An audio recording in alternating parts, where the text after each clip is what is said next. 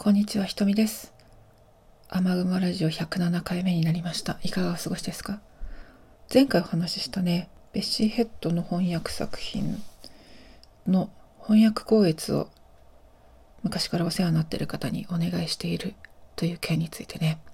これどうしても話しておきたいというか、記録しておきたいと思って興奮しすぎて文章ができずにですね、えーこのように雨雲ラジオを利用させていただいておりますでございます。えまあ経緯を話すと私がねこの作家ベッシヘッドの1960年代に出版された小説の日本語訳を出版したいということで出版レーベル雨雲出版っていうのを立ち上げてプロの方にね編集の方とか、えーブックデザインの方とかですよいろいろご相談させていただきながらちゃんと商業出版で出したいと。私は出版業界は素人なんですけど出版業界は新人なんですけれどもね、うん、ちゃんと出したいと思ってこれは本当に素晴らしい作品なので日本語で世に出したいと考えて、えー進めているわけなんですけれども、まあ、そんな中で、えー翻訳のね校閲原文と日本語を見比べて、えー、校閲してくださる方っていうのをずっと探していて、まあ、それが見つかったと。昔から仕事で国際協力の仕事をね私長年やってきたんですけど国際協力の仕事でなんとお世話になった方に、まあ、お願いしたと。でその方がね本当に素晴らしくシャープな方なんですよ。もう本当にもう頭上がらない。すごいっす。でその方が、まあ、紙で見るからって言ってね私あの翻訳原稿を紙で打ち出して先日お渡ししてでそれをですねガンガン校閲してくださってるんですよ。でねうんまあ山ほど直すところがあるというか、うん、真っ赤っかですよ。真っ赤、まあ、赤じゃなくて青ペンなんだけどさ、うんまあ真っ青だよね、まあ、私のね未熟なところもたくさんあるし私がベッシーヘッドさんのお考えをねうまく汲み取れてなかったところとかあの大事な言葉を落としてしまったりとかねそういったところもお恥ずかしながら結構あるわけで、まあ、それをね一つ一つ指摘してくださって丁寧な、まあ、手を入れてくださったんですよ。でね、あの多分半分ぐらい行ったところで、いや、これはあの直接話さんといかんと思ったと思うんですよ。なので、あのメールくださって、で、昨日急遽ですね、お会いして、まあとりあえずこの小説の前半部分の校閲の話をしたんですけれども、うん、なていうのかな、翻訳の校閲っていうことだけじゃなくて、この物語の本質とか、この物語が何を伝えたいか、ひいてはベッシーさんが何を伝えたかったのか、あの、1960年代の社会経済状況、ボツワナのね、あの社会状況を汲み取って、一体何がテーマなのかっていうことをね、深く、もう読み取ってくださってて、本当に感動しましたよ。なんかいくらいね、私の周辺で過去20年以上の間、応援してくださる方、温かい心をくださった方いらっしゃっても、きちんと原文と日本文を、日本語訳を全部見比べて、そうやって作品の本当の本質のところ、大切なところ、肝心な肝のところを見抜いて、その議論が日本語でできるっていう、そういう存在は私ね、初めてです。くりだよね。90年代からやってるんですよ、私これ。初めてなんですよ。もう涙出るっていうか、震えるっていうか、嬉しすぎてありがたすぎてね、もうあの、ひっくり返りますよ。はは。なん、え？ひっくり返、よくわかんないけど、うーん。いや、ほんと涙出るわ。ありがたすぎて。あの、人生の中でね、この本を翻訳したいと思ったの、本当に良かったと思って。最初に思ったのは多分ね、90年代とか、まあ2000年頃とかだったと思うんですよ。で私まだ20代で、うん。こう、最初は多分、うん大きかったのはこの翻訳、この、この本が日本語で未訳だったってこと。まあ、いくつかね、ベッシーヘッドって日本語訳が出てるんですよ。90年代ぐらいに。でもこの本は未訳だったっていうことで私やりたいって思ってたぐらいだったんですけど、こう、二十何年も経ってさ、四半世紀経って良さが改めてすごくわかるというか、なんかそんな気持ちになってて。でそのことを日本の人にどのように伝えるかっていう話ができるっていうのがうん本当にありがたいなと思いました。私今までねベッシーヘッド研究者とはいろんな議論をしてたわけですよ。ででもそれって日本語じゃないじゃないですか、まあ、日本の人とはあのそういう深い話ができる機会がなかったから、うん、だからベッシーヘッド研究者と英語の話英語で話すっていうのはあったんだけどじゃあそれをどうやって日本の日本語で日本どう表現して日本の読者に届けるかっていうことをね話せるもうね今ね開発コンサルタントの仕事を辞めてやっぱり収入がなくて不安ですよですけど、うん、これをやりたかったんだから、やっぱり夢にまで見た時間があるわけですよ、今。これに力を注げる時間がね、あるんだから、今まで仕事仕事って言って、あの、ヘロヘロになってたから、うん、そういうのが今、ないから、それを手に入れたんだったら、で、こんだけたくさん、校閲してくださる方や、編集の方や、まあ、業界の方とね、あの、手を貸してくださる方、いろんな方、応援してくださる方いらっしゃいます。こんなに温かい人たちに囲まれて素晴らしい機会っていうか、またとない機会だと思うんですよ。だからこそ、この物語で日本の人に感動してほしい。そう思って、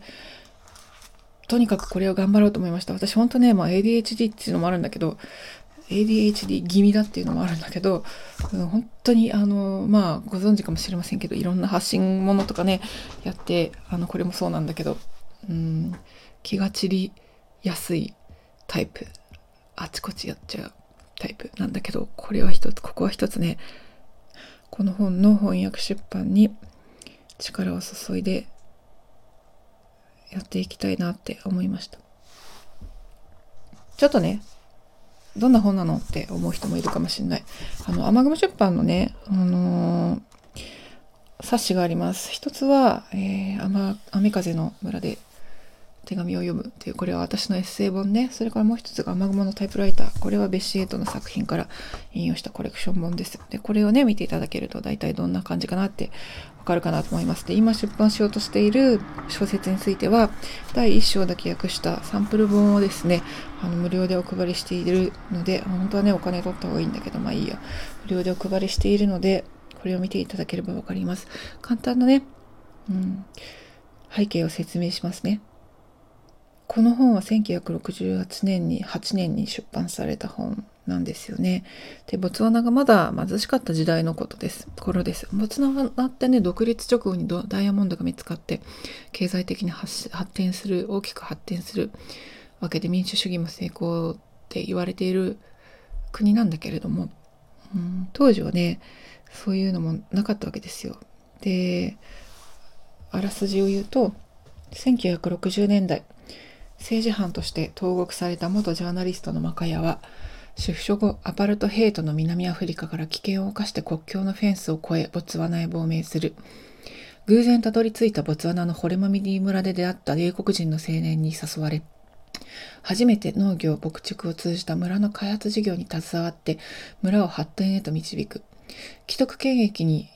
すがる村の主張と対立をするも、やがて村人との出会いの中で傷ついた自らの心を癒していく物語。非人間的なアパルトヘイト社会とは一線を画すボツワナの村でも、また抑圧者との新たな対立を余儀なくされるマカヤだったが、アパルトヘイトの闇の中からは、普通の国に見えていたボツワナの抱える干ばつの苦しみ、人種主義や抑圧、人間の善悪などを目の当たりにする。深い心の闇を持っていたマカヤはその後全く新しい生活で人々の温かさに触れ自分が人生の中で求めていたユートピアはユートピアは穏やかで平凡な生活でありそれを与えてくれるのは人間だけであることを認識し固く閉ざされていた心を開いていく。こういうストーリーなんですよね。だからまあ当時は1960年代ってアフリカ大陸がね独立の機運に流されたというかうん、まあどちらかというと社会主義的なね開発の波があの押し寄せていた中でボツワナっていうのは保守的な勢力があってちょっと特殊なところではあったんですよね。でその中に亡命した南アフリカからねアパルトヘイト時代に亡命してきたジャーナリストの主人公が、まあ、地元の開発イギリス人の青年と農業を通じた開発を行っていくんだけれどもまあこれは民衆を巻き込んだ民主主義の体現でもあるわけですよね。でこの作品がね50年ぐらいもう経ってるわけなんだけどその時この時ベッシー・ヘッドさんが描いた未来みたいなものになんとなく近づいているのかなっていう気もしますよね。その社会主義勢力っていうのがなくなっていったわけだから、うん、でもまあアフリカのねまあひいてはボツワナもね今また新たな民主主義の課題とかあって、うん、次のフェーズに行ってるのかなっていう感じはするけど、うん、この作品がね伝えたいことっていう大きな、うん、発展への希望みたいなところはね日本の人にもね伝わってほしいかなって思います。深いメッセージがあるんだよね。じゃあここでねちょっと本文の最初のところだけ朗読しようかなと思います。興味あったら聞いてください小さなバロロン村は国境フェンスのすぐそばまで広がっていた間近に建てられたハットの円を描いた壁の一部が有刺鉄線のフェンスに触れるほどだった。ハットの中に夜明けの早い時間から男が一人座っていた。日没を待ち、国境フェンスを飛び越えて、半マイルの国境中間地帯を渡り、ボツワナ側の国境フェンスの先に広がるはずの、それがたとえ幻想であれ、自由を手に入れようとしていた。時は6月で冬の寒さは厳しい。男の足は長すぎて、ハットの中は歩き回るのには窮屈すぎた。30分に一度、南アフリカの国境警備隊の車が甲高いサイレンを鳴らしながらスピードを上げ通り過ぎる。その度に彼は胃に嫌な感覚を覚えた。もし、このままこの場に長くいたら今に胃が痛くなってしまう。彼はそれほど図太い神経もなく、いつも生きていく苛立ちにたやすく揺さぶられてしまうのだ。その上、内面は混沌とした不協和音が入り乱れているのに、外見の冷静さや孤独な心の扉を、外見の冷静さや孤独な心の扉を閉ざした雰囲気がそれを覆い隠していた。その内面を察する唯一のヒントは、まるで自分の兄弟や信頼を置く人間などいないかのように、わずかに顔を背ける癖だけだ。そうでなければ、見た目にはむしろ愛想の良い顔にも思えてしまう。青年は大抵、皮肉っぽく面白がる顔をしていた。その表情は、夢中になって耳を傾けているようにも見えた。細長く痩せた頬骨は、高坂ズールーの一員である印だ。サイレンの甲高い音が収まってきた正午ごろ、ハットの持ち主の老人が扉を開けて一筋の太陽の光を入れた。手の中には湯気の立つポリッジが熱く盛られた皿がある。すでに耐え難い胃痛を起こしていた男は食べ物を目にしても反射的に喜べなかった。さて、調子はどうだね？老人が尋ねた。大丈夫です。男は嘘をついた。胃の痛みを認めるのはとても胸を張れることとは思えなかった。少しだけ食事を持ってきた。と老人が言った。どうも。と男は言った。しばらく外に出て足を伸ばしても構わないでしょうか？締め付けるような胃の痛みを和らげたが和らげたかったのだ。安全とは言い切れない。と老人は言った。誰がスパイか、そうでないかなど何の保証もない。お前さんがここで捕まってしまえば、後から来る者たちにとっても安全でなくなってしまう。私も当然刑務所に入れられてしまうだろうよ。青年は手彫りのスツールに腰掛けてかがんでいたので、寒いのではないかと友人は思った。ブランデーでも少しどうかね。同情するよう老人は尋ねた。この近くで手に入る場所を知っている。必要なら持ってきてやろう。男はほっとして顔を上げうなずいた。一ポンド札を取り出して老人に手渡す。老人は満面の笑みを浮かべた。逃亡者でブランデーを欲しがらない者など誰一人いなかった。それにブランデーが少し入ると彼らはすぐ饒舌になり、聞かせてくれる話を老人はどれも気に入っていた。逃亡者からの膨大な情報をせっせと集め、いつの日か村を驚かせるのだ。老人がドアを閉め、足を引きずりながら立ち去った。近くで犬が吠える。女たちのおしゃべりの声が聞こえ、音楽と歌声が響く。子供が大声で泣き始めた。男たちが笑う。ハットに隠れた男はこれだけきつく自分の胃を締め付けているサイレンの叫び声の中で村人の誰もが生活している事実に少しの間驚いていた。はい。とりあえずここまでにします。長いですからね。うん。ということでここまで聞いてくださった方ありがとうございます。またこの続きはね翻訳の話していきたいかなって思ってます。聞いてくださって嬉しいです。雨雲出版の方もね、是非読んでいただきたいです。最近いろんな方からあの温かいコメントやありがたい、えー、ご連絡メッセージをねいただいて本当に本当に嬉しく思います感謝してますそういう人たちがいらっしゃるからこそ頑張って続けられるかなと思います。ちょっとね、あの、翻訳出版ということですごいお金がかかっちゃうんだけど、まあ、本も買っていただいたら嬉しいですし、応援いただけたら嬉しいです。投げ銭なんかもいただけたら大変嬉しいです。うん、ということで、雨雲ラジオ107回目、